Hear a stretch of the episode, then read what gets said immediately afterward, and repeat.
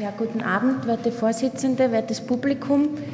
Ich spreche heute über eine sehr seltene Erkrankung, das Ductus Bellini-Karzinom und seine Beziehung zum Urothelkarzinom. Ich möchte mit einem Fallbericht beginnen.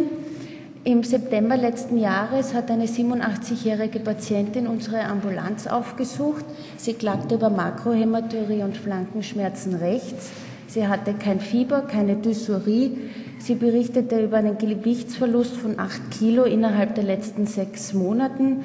Anamnestisch war kein Nikotinabusus erhebbar und im Ultraschall der Niere war eine Stauung rechts aufgefallen. Das wurde in der Computertomographie bestätigt. Es ließ sich ein Hydroureter bis in das Becken verfolgen. Jedoch die Ursache dieser Abflussbehinderung konnte computertomografisch nicht geklärt werden. Es war kein Konkrement nachweisbar und auch kein Tumor oder ähnliches. Hier im Ablaufbild im Grunde wieder nur die Bestätigung eines erweiterten Nierenhohlraumsystems mit einem Kontrastmittel Stopp auf Höhe L5 S1. In weiterer Folge wurde eine retrograde Pyelographie, eine UAS mit Probeexzision und ein Double G rechts durchgeführt. Endoskopisch war der Ureter und das Nierenbecken unauffällig, also tumorfrei, sodass wir angenommen haben, dass der Kontrastmittelstopp im vorher gesehenen Ablaufbild durch ein Koagel bedingt war. Die PE wurde aus dem Nierenbecken im Bereich eines geröteten Areals entnommen, doch das war Fremdgewebs, fremdgewebsfrei. Ähm, interessant war, dass eben die Spülzytologie ergab ein Urodelkarzinom, Grad 1 bis 2. Und retrospektiv kann man, ich komme damit nicht wirklich gut zurecht, äh, kann man vielleicht überlegen, ob hier ähm, noch der untere Kelch abgehen würde und er durch eine Kompression ausgelöscht ist. Hier. Äh, in der Annahme, dass es sich um ein Urodelkarzinom vom, im oberen Harntrakt handelt, wurde die Patientin nephroreterektomiert. Histologisch war es makroskopisch beschrieben als eine äußerlich unauffällige, normal große Niere. Die Schleimhaut des Nierenbecken und des Ureters war stellenweise verdickt. Und interessant, im kaudalen Nierenpol in Höhe der Markkegel war eine gelblich-weiße, festes Fremd Fremdgewebe aufgefallen, im größten Durchmesser 35 mm und unscharf begrenzt. Histologisch ähm, sah man ganz charakteristische Dinge für die äh, Diagnose. Und zwar, man sieht hier eben das, ein normales Urothel im Bereich des Nierenbeckens und hier so strahlenförmig einstrahlend eben so radiär angeordnete Tumorzellverbände hier weiters äh, charakteristisch diese ähm, Rohr-Tubulusartigen ähm, Anordnungen der Tumorzellen äh, mit teilweise stark vakuolisierten Zytoplasma. Die Tumorzellen selbst sind sehr groß. Ähm, Sie haben nicht nur, hier ist ein schönes Beispiel von diesen äh, intrazytoplasmatischen Vakuolen oder auch hier hier ist ebenfalls sowas. Und die Zellkerne zeigen ein sehr buntes Bild. Hier sieht man zum Beispiel so einen gipfelförmigen Zellkern. Dieser hier ist fast spindelförmig, so an den Rand gedrängt. Der ist wiederum sehr rund, der hier eher länglich, also ein sehr buntes Bild. Und diese ähm, tubuläre Anordnung, teilweise hier mit so einer angedeuteten Schichtung, ist sehr charakteristisch. Ebenfalls wieder hier typisch diese tubuläre Tumorzellanordnung mit den Vakuolen im Zytoplasma und ein weiteres charakteristisches Merkmal ist dieses doch reichlich vorhandene Tumorstroma, während hier wiederum die Tumorzellen so nestförmig angelegt sind. Es wurden auch immunhistologische Färbungen ange, äh, angewendet. Und zwar sieht man hier eine Färbung des Vimentins. Das ist ein Marker im Zytoskelett, typisch für den proximalen Tubulus, weshalb er auch hier ähm, positiv, also positiv anfärbt, während hier ähm, der Tumor, die Tumorzellen Vimentin negativ sind, also nicht nachweisbar und daher nicht anfärben. Während hier die Tumorzellen ähm, anfärben. Und zwar wurde hier das Zytokeratin, das hochmolekulare Zytokeratin nachgewiesen, während das umliegende normale Nierengewebe eben blass ist, also negativ nicht angefärbt. Diese Konstellation führte zu dem Befund eines Nierenzellkarzinoms vom Typ des Sammelrohrkarzinom oder äh, Bellini-Gang-Karzinom PT3a mit Gefäß- und Lymphgefäßeinbrüchen, was in 90 bis 100 Prozent aller Ductus Bellini-Karzinome vorkommt und G3. Äh, ganz allgemein zum Ductus Bellini-Karzinom. Ähm, es kommt in 0,4 bis 2 Prozent aller Nierentumore vor. Die Männer sind dreimal häufiger betroffen als Frauen.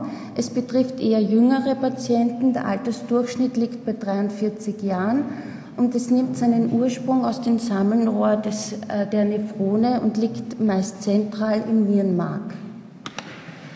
Das Erstsymptom ist auch wie bei unserer Patientin meist eine Makrohämaturie und ein Flankenschmerz. Der Verlauf ist hochaggressiv. Die Mehrheit ist bei der Erstdiagnose metastasiert. 80 Prozent der erstdiagnostizierten äh, Ductus bellini Karzinome sind in den Lymphknoten metastasiert, 25 Prozent in Lunge oder Nebenniere und 20 Prozent in der Leber. Sie haben eine sehr schlechte Prognose und aufgrund der Seltenheit sind bisher nur äh, circa 100 Fälle beschrieben und die meistens nur als Fallberichte oder in kleinen Serien.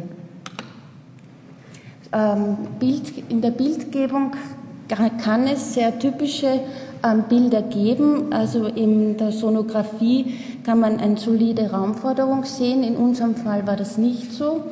In der Ausscheidungsurographie sieht man oft morphologische Veränderungen vom Nierenbecken-Kelchsystem durch eben einen Verdrängungseffekt. Im CT ist die äußere Kontur meist erhalten. Man sieht eine hypodense Raumforderung, die wenig bis gar kein Kontrastmittel äh, anreichert und ebenfalls eine Kompression des Nierenbeckens. Das hat sich in unserem Fall jedoch äh, auch nicht nachweisen lassen, auch nicht retrospektiv nach nochmaliger Durchsicht der CT-Bilder. In der Angiografie könnte man ein hypo- bis avaskuläres Areal sehen und in einer Galliumszintigraphie äh, findet man oft positive Anreicherung. Äh, die Immunhistologie, wie vorhin schon auf den Dias gezeigt, ähm, ist vor allem für die Differentialdiagnose sehr wichtig.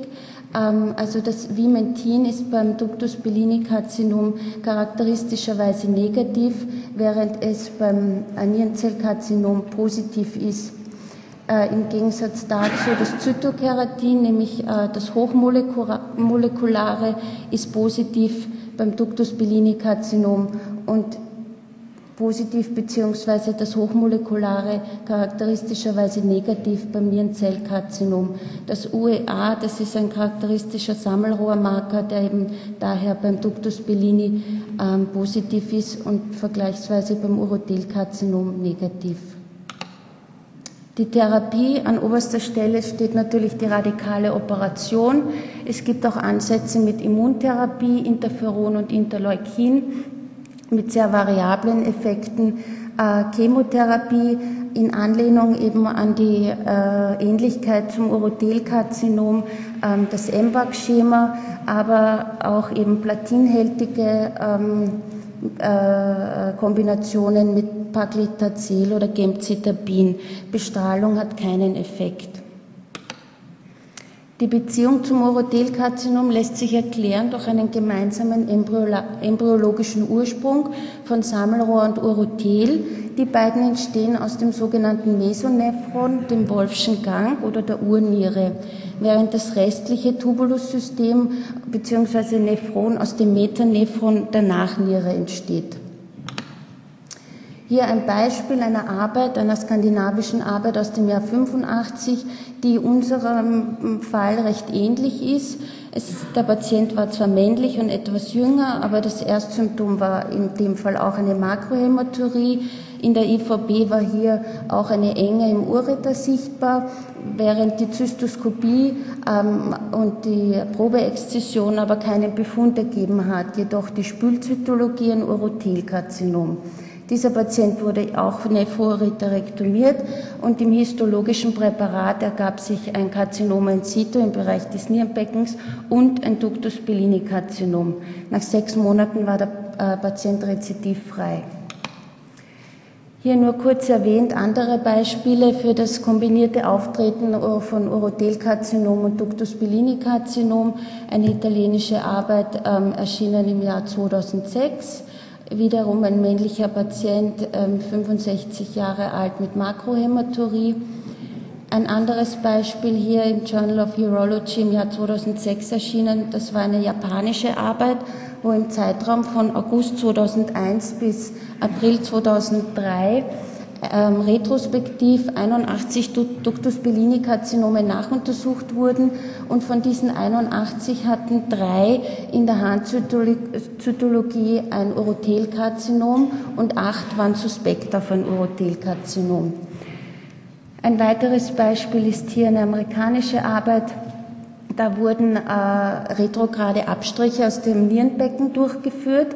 Ähm, es ergab dann drei Ductus bellini Karzinome in der definitiven Histo und von diesen dreien hatten auch zwei ein Urothelkarzinom in diesem Abstrich ergeben.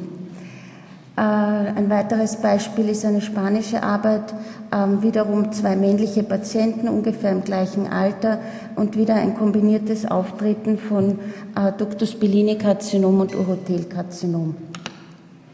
Zusammenfassend kann man sagen, es ist eine sehr seltene Erkrankung, die hochaggressiv verläuft und bei Erstdiagnose meist metastasiert ist und dass es bisher keine etablierte adjuvante Standardtherapie gibt und daher der frühestmögliche Zeitpunkt der Diagnosestellung entscheidend ist.